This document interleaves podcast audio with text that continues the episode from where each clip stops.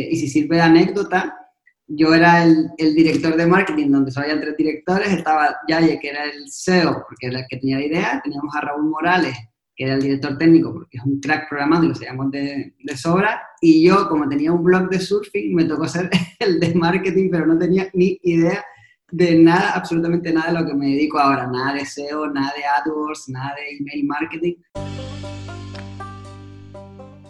Bienvenidos a Emprendele un podcast personal donde te contaré qué he aprendido emprendiendo para inspirar a iniciar tu andadura en los negocios. Soy Elena Castellano, nacida en Canarias, profesional del turismo y creé mi primer negocio con 23 años. En cada podcast compartiré lo que he conseguido emprendiendo justo después de terminar la universidad y sin mucha experiencia profesional. Si te mueve el deseo de crear valor a la sociedad liderar una actividad y perder el miedo a empezar algo desde cero, acompáñame en este podcast. Aquí encontrarás inspiración y fortaleza para iniciar tu aventura. Empréndele.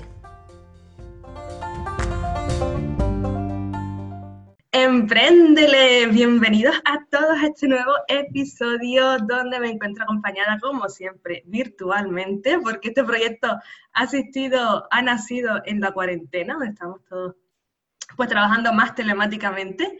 Y estoy acompañada de Rubén Maugo. Bienvenido, Rubén. Muchas gracias, bien hallado. cuentas, Rubén? Cuéntanos. Yo estoy ahora en, Las Palmas de Gran Canaria, donde soy natural de aquí. Qué bueno. Vamos, de mi isla, que yo ahora no me encuentro ahí, sí, sí. de mi isla. Vamos a hacer una primera introducción a Rubén Maugo, pero antes de esta primera introducción le voy a a preguntar, voy a hacer una pregunta que está fuera de guion, que Empezamos bien. Todo bien, examen. a ver. Em, la primera pregunta es, ¿con qué verbo te identificas? No con qué palabra, ¿con qué verbo te identificas? Te dejo tu tiempo, ¿eh? déjame, déjame pensarlo. ¿Con qué verbo? Eh, ah, me acabas de pillar, ya. Bueno, ¿Eh? Quieres que haga la introducción y cuando termine, a lo mejor tienes ahí una respuesta. Venga, eh, con el verbo hacer, probablemente. Hacer. hacedor, que no sé si está bien dicho, ¿no? Duele en inglés, así que me, me, me, caracterizo, me gusta relacionar bastante con eso. Interesante, la verdad que con el verbo hacer, después de tantas cosas, ¿no? Total. Vamos a... La otra, la otra vividor, pero va a quedar un poquito peor, así que... ¿Cuál, cuál es? Vividor, vividor, de vivir. también sirve, también sirve. Pues mira, vivir me gusta incluso aún más, ¿no? Porque contempla todo en la vida. Sin duda. Pues Rubén Maugo estudió telecomunicaciones en la Universidad de Las Palmas de Gran Canaria. Él comenzó su etapa laboral como emprendedor en el negocio Recomendar y The Opportunity. Luego estuvo varios años trabajando como freelance, ayudando a proyectos de nueva creación, a startups. Actualmente trabaja desde hace tres años como director de marketing online en la empresa Espalopia, un mercado online de spas, balnearios y centros de bienestar de España.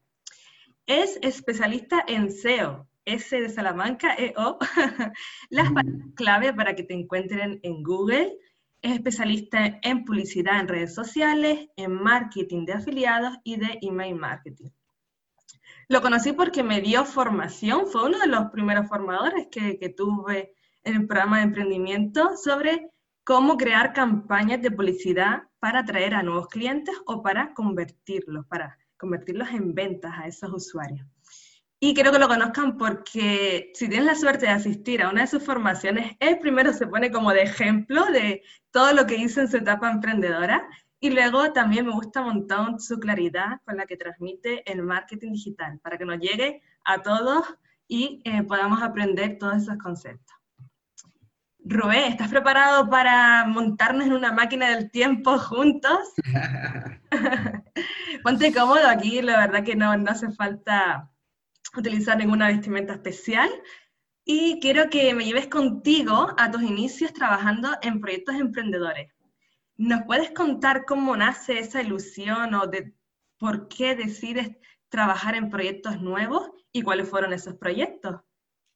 Vale, claro, encantadísimo. Nos vamos a ir casi años, si vamos para atrás, para atrás, 2010, 2011, el primer intento muy fallido, y fue que queríamos crear como una especie de, de lo que es ahora Globo, eh, pero con tablets y tal, y éramos cuatro o cinco compañeros de la carrera, en el cual no había ni uno que pensara en el negocio, éramos todos programadores intentando programar sin saber ni a quién le vendíamos, ni qué vendíamos, ni nada, con lo cual eso se quedó en nada, en dos, tres meses y no llegamos a tener absolutamente nada, pero fue la primera semillita. A raíz de esto, eh, tengo bastante contacto con, con, el que fue mi socio, Yaye Cáceres, y él tenía la seguridad también de crear algo, tenía muchas ganas y demás, y empezamos a, a encontrarnos por el camino. Y, y, yo ya estaba un poco cansado para la empresa que trabajaba, teníamos problemas económicos y demás, y yo me, me auto eh, expuse para que me despidieran para poder tener el camino de, de la emprendeduría, ¿no? Entonces, con Yaye empezamos a, a, montar un proyecto que se llamaba Publicify, nos presentamos a un programa de la SPEC, que es la Sociedad de Promoción Económica de Gran Canaria, y por la idea nos dieron 10.000 euros. El proyecto se llamaba Publicify, y eh, esto fue un poco reconvirtiéndose por el camino hasta recomendar, recomendar.com, que fue realmente el primer proyecto de emprendedor que lanzamos, creamos la empresa, etc. Y así fue un poquito como comenzó todo, un poquito por ganas, un poquito por la situación de estar más en la empresa y a decir, bueno, hasta aquí de trabajar para otro, otro tipo de, de empresas, quiero, quiero emprender y, y, es el momento además. Eso fue 2012-2013 más o menos. Y así comenzó todo. Ajá. ¿Y qué nos puedes contar de la segunda empresa, de Opportunity? Pues bueno, eh, primero con recomendar, dos años y medio, nos dieron bastantes premios, nos dieron un poquito de, de financiación y demás, con lo cual nos pagaron el máster y todo lo que aprendimos eh, viene de ahí, ¿no? Eh, y si sirve de anécdota, yo era el, el, director de marketing, donde solo había tres directores, estaba Yaye, que era el CEO, porque era el que tenía la idea, teníamos a Raúl Morales, que era el director técnico, porque es un crack programando y lo sabíamos de, de, sobra, y yo, como tenía un blog de surfing, me tocó ser el de marketing, pero no tenía ni idea de nada, absolutamente nada de lo que me dedico ahora, nada de SEO, nada de AdWords, nada de email marketing, pero eh, me gustó, me gustó ver que ahí eh, había más vida después de la programación, como, como teleco, como ingeniero, y ya fue un, un punto de no retorno, ¿no? Ahí ya empecé a darle un sentido nuevo a, a mi vida profesional la empresa en sí, cometimos todos, todos, todos los fallos de emprendedor, tratamos mucho en lanzar, lanzamos un producto muy perfecto que no sabíamos ni a quién vendíamos, nadie nos compraba, nos habíamos hecho castillos en el aire, contratamos personas, etcétera, etcétera, etcétera. Y tuvimos la suerte que pudimos hacer un segundo intento, eh, reculando un poco y lanzamos The Opportunity. Era un marketplace de compraventa de material deportivo entre particulares. Un poco una mezcla entre un Wallapop y un, y un vivo, eh, pero le poníamos la logística también, que es lo que hace Wallapop a día de hoy. Y te estoy hablando del 2014-2015. Entonces, ahí sí que hicimos las cosas, por lo menos, un poquito mejor, en el que en seis meses de, pasamos de tener nada a tener ya la idea, la web, el nombre, todo lanzado y empezar a vender. Conseguimos vender en los primeros meses, pero la empresa ya estaba tan ahogada financieramente que tuvimos que cerrar. Y aquí fue eh, el siguiente momento doloroso de, de estar como emprendedor. El cierre ya de, de estos 3, 4 años que habíamos pasado juntos, habíamos dejado recursos, dinero, yo recuerdo que había vendido un coche para comprarme una furgoneta y al final me quedé sin coche, sin furgoneta y todo fue para la empresa, en fin. Fue un, un camino bastante apasionante, un montón de años apasionantes en el que gracias a esos años puedo estar ahora contigo teniendo esta charla porque todo lo que aprendí o la gran base que puedo tener la tengo, la tengo de esos años. Wow, pues ya me, me ha dado pues ahí el pie a la siguiente pregunta, que, ¿qué recuerdas de todas esas épocas emprendiendo, los aprendizajes?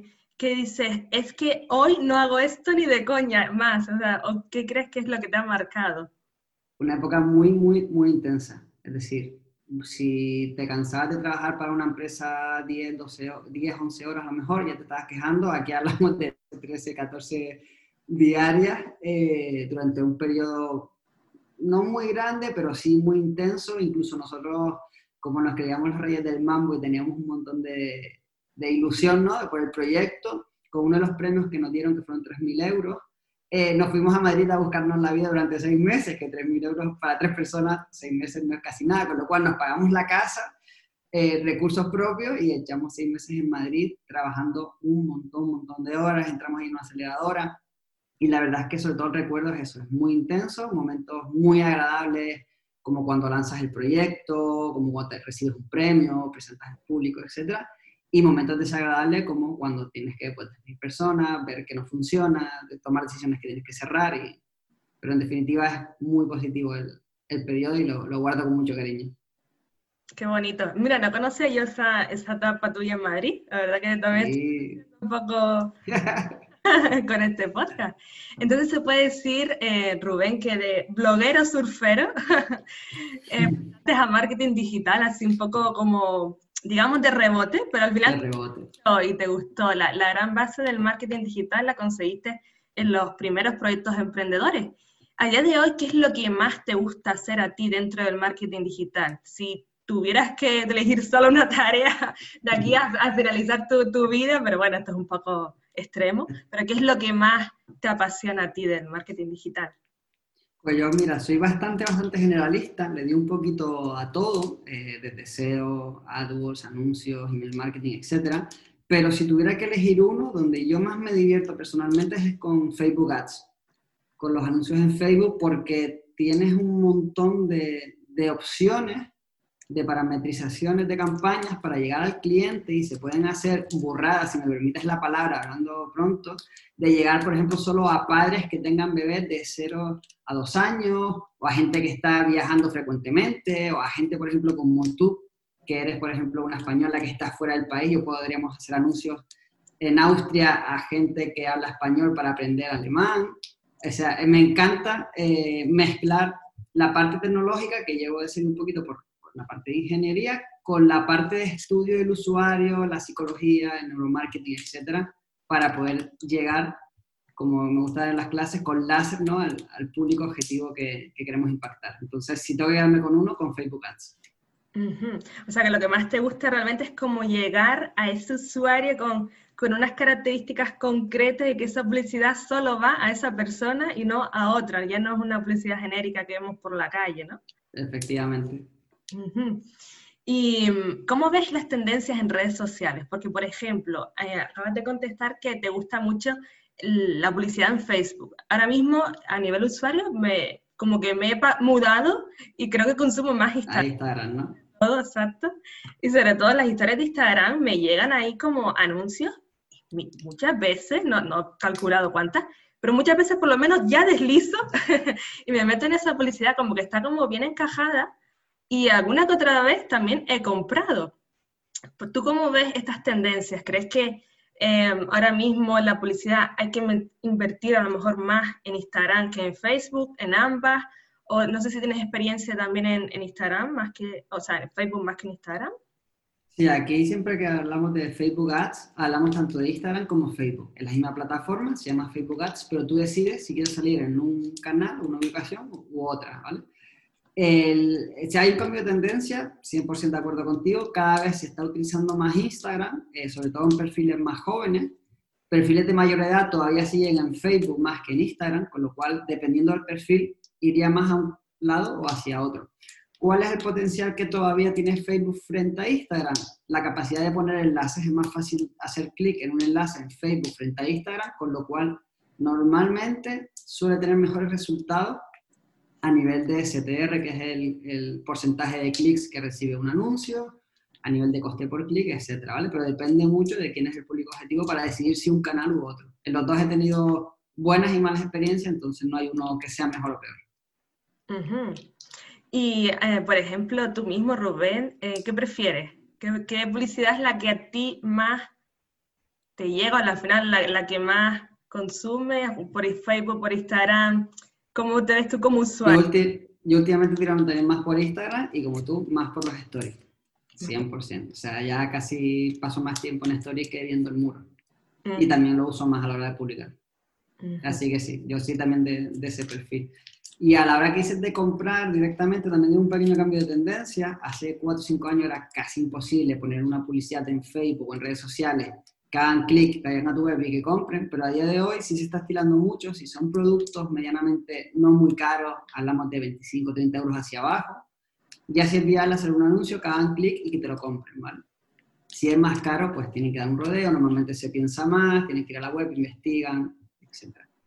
Entonces, confirmado cambio de tendencia, cada vez se vende más también a través de redes sociales, sobre todo productos de un bajo coste. Y no sé cómo serán las estadísticas este año, que, que quizás por el confinamiento, pues ya hemos tenido que pasarnos muchos a las compras online, sobre todo hoy que estamos grabando este episodio en el Black Friday, por favor. Total, total, buen día para... Todo el mundo ahí clicando, ¿no? Y a ver qué compra, qué no compra. ¿Y mm, qué te gusta más, Rubén, al el personal? ¿Comprar online o comprar físicamente o ambas? ¿Qué es lo que suele? Yo soy bastante de comprar online, pero al final me frustra bastante comprar desde Canarias, con lo cual eh, termino yendo en físico para no estar teniendo que buscar a ver qué productos me llegan, peleando si me sale más caro o más barato con el envío, aduanas, etc. Entonces, sí es verdad que siempre que estoy fuera, que suelo viajar bastante, online 100%, si puedo no piso una tienda, pero estando, las veces que estoy en Canarias me cuesta un poquito más por, los problemas que tenemos con el e-commerce. Ya, sí, eso la verdad que allá frena un montón y, da bastante rabia eh, que, no se, que no puedan llegar artículos por, por, esos temas, ¿no? Y creo que es un debate que se... eterno, eterno debate. Sí, y muchos proyectos emprendedores que tienen esa iniciativa y cada vez que veo noticias digo, ay, a ver si esto al final eh, tira para adelante o no, ¿no? Mm. Sí, total, total. Y después de trabajar, Rubén, durante un tiempo por tu cuenta, porque después de tu etapa emprendedora decidiste pues trabajar como freelance y, ayudar con tu experiencia a nuevos proyectos emprendedores. Después de esta etapa, creo que estabas con Ingravity, ¿no? Era tu, tu marca. Ingravity Marketing era la marca, sí. Sí. Te llaman de Falopia. Mira mi niño. eh, que Falopia, una empresa de, de, un mercado online de spas. ¿Y qué te propone? ¿Cómo ha sido también tu experiencia hasta, hasta ahora? Aquí la negociación fue bastante larga, porque la curiosidad del caso es que yo estando de viaje en Irlanda, que estaba como nómada digital y estuve un par de meses viviendo allí, en un coworking muy chiquitito, el coworking una oficina compartida, eh, habían de 16 puestos de trabajo, cuatro, creo que eran cuatro o cinco españoles, que ya es bastante, de los cuales tres de Canarias, uno de Lanzarote, uno de Tenerife y yo de Gran Canaria. Pues claro, hablando de Tenerife, Denis, empezamos a conectar súper rápido, él estaba avanzando el proyecto de espalote.com y yo estaba empezando más o menos de freelance, pero venía un poco saturado de, de haber creado las startups, cerrar ese, esto, este tipo tan intenso que te contaba. Y él desde el principio me intentó tirar un poquito la caña, yo me hacía loco, le decía, yo te ayudo, pero no entro dentro del proyecto y tal. Y a día de hoy súper arrepentido, ¿vale? Entre nosotros, que no lo salga de aquí, eh, porque la empresa...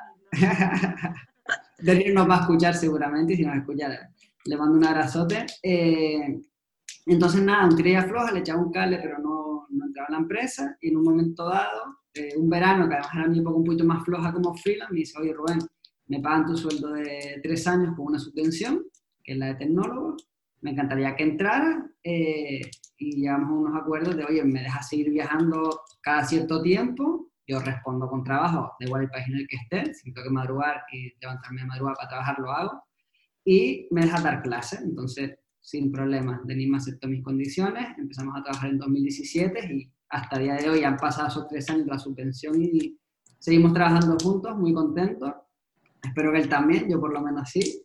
Eh, la empresa ha crecido mucho porque yo entré cuando éramos 8 o 9 empleados, hasta el día de hoy prácticamente hemos sido 18, ahora estamos con, todo este tema del coronavirus ahí sufriendo y recibiendo golpes, así que estamos intentando aguantar para subsistir bien y volver con más fuerzas ahora cuando todo se reactive. Pero en general la experiencia es súper, súper buena, porque he visto crecer la empresa, me da un montón de chance de poder hacer casi, casi lo que quiera, siempre que sea justificado.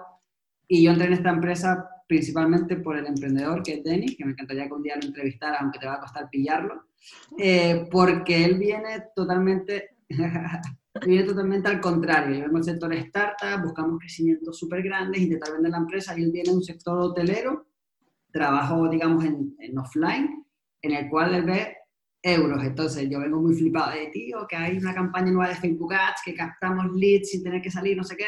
Y dice, ¿cuánto necesitas? Y yo, 500 euros, entonces es como, te doy 100, si tú me traes 110, yo te doy 5.000 euros, pero me tienes que rentabilizar. Entonces, la verdad es que tiene un formato de trabajo más enfocado al mundo empresarial como tal, de hacer la empresa rentable, y no tanto como una startup de hacerla crecer para venderla, ¿vale? Entonces, yo precisamente entré con él para aprender, y él lo sabe, y estoy en el camino todavía porque todavía no me he podido ir, así que me, encanta, encantadísimo estar a, su lado y estar en la empresa y, de poder tener esa libertad de toma de decisiones a nivel del departamento de marketing. Qué buena experiencia, o sea que al final funcionó ese cortejo inicial, ¿no? Y ya te atrapó, ¿no?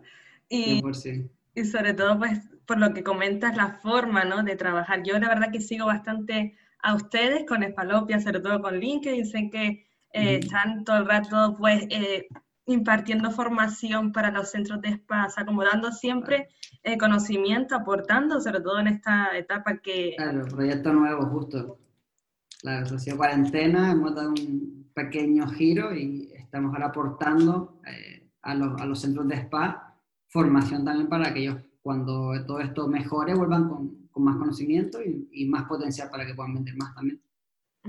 Pues muy bien, la verdad que yo les felicito y, y, desde aquí le lanzo también la invitación a Denis, por favor, si quieres. Te invito a participar porque también recuerdo que lo conocí, ¿no? Que me lo presentaste en, estuvimos en IFECAR, no, en, en Fitur, imagino. Y la verdad que, que, que, sí, creo que es un hombre que tiene mucho que contar, ¿no? Que sabe muchísimo. y habla poco, habla poco. pues me alegra un montón. Y mm, combinas tu trabajo, como dices, eh, en Espalopia, con la de ser formador en marketing digital. ¿Cuál es tu especialidad? ¿Qué es lo que más enseñas o te gusta enseñar? ¿Y cuáles son los próximos cursos donde pueden inscribirse? Para... ¿Son cursos online, físicos? Bueno, ahora a lo mejor... Online, ahora mismo 100% online. Los cursos son con la EOI, que es la Escuela de Organización Industrial, que es una entidad pública a nivel nacional y por medio del ASPEC también la Sociedad de Promoción Económica de Gran Canaria. Eh, normalmente son cursos para menores de 30 desempleados con fondos europeos y yo estoy participando principalmente en el curso de marketing digital, que son las asignaturas de eh, publicidad digital, sobre todo Facebook Ads, Google AdWords y a veces doy SEO y, y redes sociales, dependiendo del año, pues doy unas u otras. Eh, y ahora estamos terminando la octava edición del curso, llevamos ya unos cuatro añitos más o menos, y esperamos que en breve, para el año que viene, ya vuelvan a salir nuevas ediciones, y este año, bueno, con la cuarentena al final, teniendo ERTE en Espalopia, he podido dar un poquito más de clase y he dado clases en el curso de UX, de usabilidad de usuario, la parte de marketing para ellos, en el de WordPress también, a nivel nacional, Así que súper contento, porque en este año he podido compensar bastante el, tiempo libre, entre comillas, obligado por, por el ERTE de fuerza mayor para poder dar clases. Así que para mí personalmente ha sido un buen año dentro de lo que cabe. Dentro de cabe. Qué bien, Valero. Y si es ya la octava edición del curso, significa que, que ha tenido pues bastante éxito eh, las ediciones anteriores y que, y que siguen apostando por esa formación, porque hay veces que se peca de decir, bueno, pues lo hago yo o, lo hace mi hijo conocido, familiar, que ¿quién, ¿quién, no está en Instagram, en Facebook? ¿Quién no sabe? Bueno, voy a toque, toquetear estos botones, ¿no? Y realmente pues se tiene que valorar como, como un trabajo Sí, por lo menos que tengan las bases los chicos, que es lo que siempre intentamos transmitir, para que ellos puedan dedicarse ya con un conocimiento y no solo sea postear en redes sociales, me lo invento, sino detrás hay una estrategia, hay un plan de contenidos, o lo mismo, ¿no? Para los anuncios, etc. Y la verdad es que el curso sí está funcionando bastante bien. todos los años pasa una valoración tanto de los alumnos como otros profesores, etc. Y siempre está bastante, bastante alto el nivel y muchos de los alumnos, hay un buen porcentaje que están trabajando y dedicándose a marketing online en empresas grandes, dentro de, sobre todo Canarias, ¿no? que es donde se están moviendo los, los alumnos que estamos dando clases nosotros. Y en principio la verdad es que súper contentos con, con, poder aportarle nuestro granito de arena, tanto a nivel ya no solo de conocimientos técnicos, sino también de habilidades, ¿no? porque también tienen pequeñas formaciones para aprender a hacer entrevistas, yo les intento unos libros quizás un poquito fuera del marketing digital puro, como por ejemplo para que puedan trabajar en remoto, que puedan viajar o les di ayudas pues con, con, la, con programas tipo el de Erasmus for Young Entrepreneurs para que puedan viajar mientras trabajan, etc. Entonces, siempre intentamos aportarle un poquito extra que no solo sea el conocimiento puro y duro de, de la formación. ¿Y tienes mm, luego conocimiento de cómo continúan esos alumnos al terminar la formación? ¿Qué es lo que más se suele dar? Que ellos se postulan eh, para trabajar a empresas como trabajador por cuenta ajena o se suele estirar más el mm, ser freelance, autónomo y ellos eh, pues conseguir clientes? Aquí depende mucho de la caradura de los alumnos, y me refiero a caradura sin hablar en el mal sentido, sino de tocar puertas. Eh, algunos de ellos esperan a que les lleguen a su casa la oferta de trabajo, con lo cual esos, la mayoría, no suelen trabajar, hablando rápido entre nosotros. Muchos otros nos preguntan a los profesores o les preguntan a las empresas y otros se lanzan a la aventura como freelance. Entonces, hay más o menos igualdad de condiciones entre las tres partes, ¿vale? Los que no consiguen nada, que no se suelen mover mucho, los que se dedican a freelance y empiezan a sacar proyectitos y con cuentas de clientes, y tengo en la cabeza, por ejemplo, varios que se dedican a la fotografía con redes sociales y se han, por su cuenta se han movido, y otros que están trabajando ya en grandes empresas que entran pues con una especie de beca o prácticas y ya se quedan dentro. O sea que en resumen, tanto si es por cuenta ajena o propia, es echarle cara. Tocar puertas, claro, claro. Y, eh, y saber que los rechazos están ahí, pero también están las bienvenidas, ¿no? O sea que eh, hay que aceptar las dos caras de, de la vida. Y Rubén, ¿cómo te ves? ¿Te ves emprendiendo de nuevo? ¿O tienes algún proyecto que tú consideres emprendimiento, lo desarrollas como en tu tiempo libre? Decías, bueno, ya lo sabes, me lo vas a... y el gran secreto de Rubén. Qué bueno. No, no, ahora mismo sí que no tengo nada, nada pendiente en la recámara. Eh, hace un tres añitos más o menos sí que tenía replicar un modelo que era eh, Gear Remote, Remote Gear, perdona, que era para unir emprendedores o gente que trabaja de freelance y viajar por el mundo durante 12 meses. Yo quería replicar algo parecido que se llamaba Nomad Islands y era en plan tres meses en las siete islas, ¿no? Estar tres semanas en una isla, tres en otra y tener cubierto coworking, eh, espacios para, por ejemplo, ocio, compañeros y tal.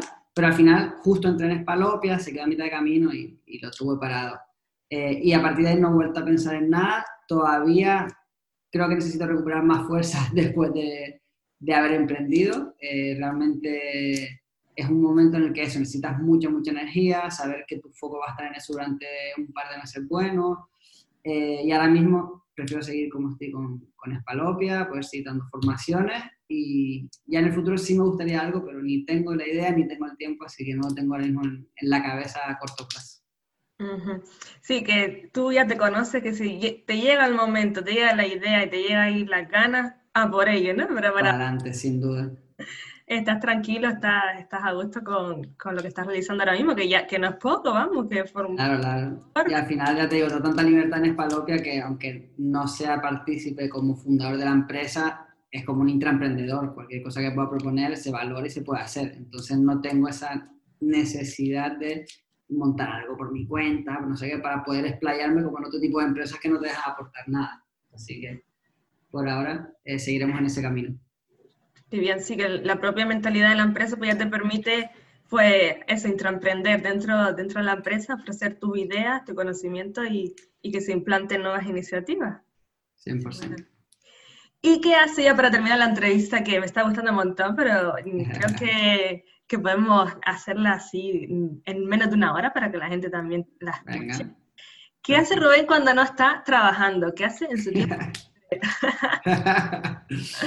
pues principalmente intento ir a la calle, me gusta bastante, una persona me encanta la calle, salir y estar fuera y sobre todo pues intento surfear como top uno siempre que pueda, como no siempre puedo porque el tiempo no se, no se pueda, porque ahora las noches son más largas y se hace de noche antes, pues hacer deporte normalmente, salir a tomar algo, me gusta también bastante la lectura, antes de trabajar he cogido rutina ahora en cuarentena, a raíz de un libro muy bueno que es El Club de las 5 de la mañana, mm. de levantarme, no a las 5, pero más o menos sobre las 6, estoy... ¿El qué? El de Robbins, ¿no? Sí, súper bueno, así que estoy con rutina desde hace ya meses de leer, de meditar, justo antes de empezar a trabajar, de estirar o hacer deporte un ratito, así que intento sacarle tiempo antes y después del trabajo a, a mi día, para aprovecharlo. Al final casi siempre estoy haciendo cosas. claro, como, como empezaste la entrevista, eres un hacedor, ¿no? Hacer, hacer. Total. Lo que te define. Pues me alegra un montón, Rubén, que puedas también combinar el trabajo con tu tiempo libre, que muchas veces es difícil desconectar. Y nos cuesta, ¿no? Sobre todo cuando trabajamos en diferentes proyectos que nos ilusionan y le ponemos un montón de horas. Así que me alegra que, que, le tomes importancia a cuidarte de ti mismo. Y ya podemos ir despidiendo la entrevista, como dónde podrían contactarte si quieren que te contacten. Si no, pues lo ponemos aquí en incógnita. yo encantadísimo, encantadísimo. Principalmente si es para algo relacionado pues con, con trabajo, lo que estamos hablando, marketing online y, etcétera. Principalmente LinkedIn podría ser el mejor canal. Eh, con mi nombre directamente, Rubén Mau Leiva y si no, pues Facebook, Instagram, donde quieran. Yo publico bastante poco, pero sí suelo estar ahí cotillando bastante las redes sociales, amigos, conocidos, y, me gusta implicarme también con, las cositas. Eh, y llegar un momento también en el que, el que aporte más, pero por ahora soy más de los que está bicheando por detrás, así que también pueden, pueden seguir por ahí. Encantada de tener conversaciones por, por esas redes. Ajá, sí, el consumidor pasivo, que ahora como que apuntamos mucho, ¿no? Ese, ese. Pues muchas gracias Rubén, la verdad que ha sido un placer tenerte aquí desde la distancia, gracias por aportarnos eh, tus experiencias, tu conocimiento breve, pero yo creo que conciso para que nos dé a todos la curiosidad de, ay, ¿quién es este hombre? Vamos a investigar por Google Muchísimas gracias por este tiempito. A todos los oyentes también muchísimas gracias por, por, estar ahí. Espero que les haya aportado este nuevo de perfil también emprendedor que ha pasado por casi todas las etapas, ¿no? Emprendedor, viaje, un poco de todo. Y siempre ilusionado. Eh, Rubén, ¿quieres despedir el podcast como así el inicio, con esa actitud, con ese echarle cara, ¿no? Que comentamos en la entrevista. El, aquí el lema es el empréndele. Perfecto, buenísimo. podemos hacer la de tres el, el, a la vez, ¿no? Al unísono, el empréndele. Vamos a ver si lo podemos coordinar bien porque aquí siempre hay un poco de, de, de retardo. Venga, vamos a ver, vamos a ver si lo conseguimos. Tres, dos, uno. Empréndele. Muchas gracias, Rubén. A ti, a ti por la invitación. Gracias a todos y compartan, difundan el contenido este u otro, porque al final el conocimiento es de todos y creo que cuando viene de gente que sabe, que ha trabajado mucho, creo que es más importante todavía. Así que un saludo a todos y que tengan un precioso día. Chao. Hasta luego.